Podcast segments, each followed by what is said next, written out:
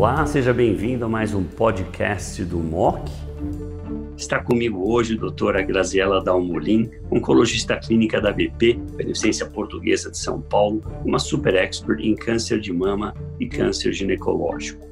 Hoje nós vamos falar sobre a combinação de bevacizumab com olaparib em câncer de ovário. Grazi, seja bem-vinda ao VideoMock.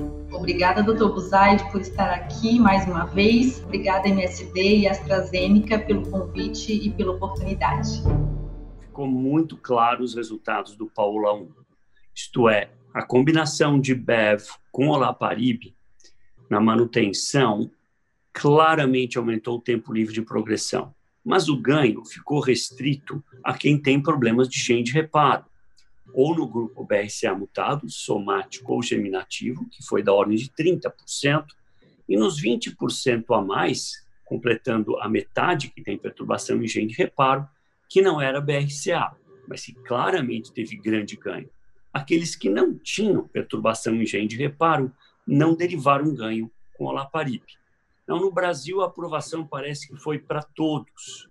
É correto isso?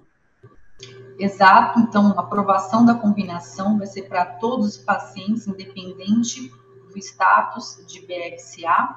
Como eu falei, acredito realmente que nos pacientes com mutação de BRCA, o ganho com olaparib monoterapia já é bastante robusto e eu levaria em consideração a combinação para os pacientes sem o uso, é, sem a mutação do BRCA.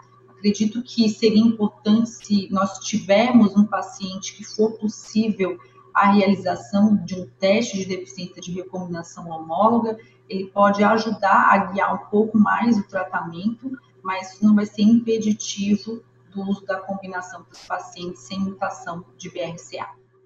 Vamos ver como fica, então, o algoritmo de manejo de câncer de ovário no MOC. Nós estamos, obviamente, daqui a um mês e pouco, vamos começar todo mundo finalizar os capítulos você, obviamente, está fortemente envolvida em todos os cânceres ginecológicos. Então, um paciente que tem câncer de ovário e BRCA mutado, somático ou germinativo, esse paciente recebe a químio e depois o laparib, é correto?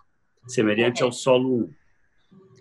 O paciente que não tem mutação de BRCA e eu não conheço, se eu não consigo fazer o teste do My Choice, pelo custo, você faria o quê? Daria o BEV e depois manteria o Olaparib, daria o benefício da dúvida para essa população? Eu acho que é algo a ser pensado, sim, a gente avaliar caso a caso, mas eu tentaria oferecer, daria o benefício da dúvida para esses pacientes. A gente sabe também que esse é um, é um dado, esse teste, ele tem um valor de falso negativo que não é irrisório, tenderia a oferecer para todos os pacientes, esse momento de primeira linha é a chance que a gente tem de tentar postergar o máximo possível uma recidiva e talvez para alguns pacientes conseguir uma cura, algo que nunca foi cogitado nos pacientes com câncer de ovário avançado. Muito bom. Excelente, Grazi. Eu acho que você sumarizou de uma maneira muito clara. Estamos felizes agora com mais uma opção para nós usarmos nos pacientes com câncer de ovário. Muito obrigado. Muito obrigada pela oportunidade mais uma vez.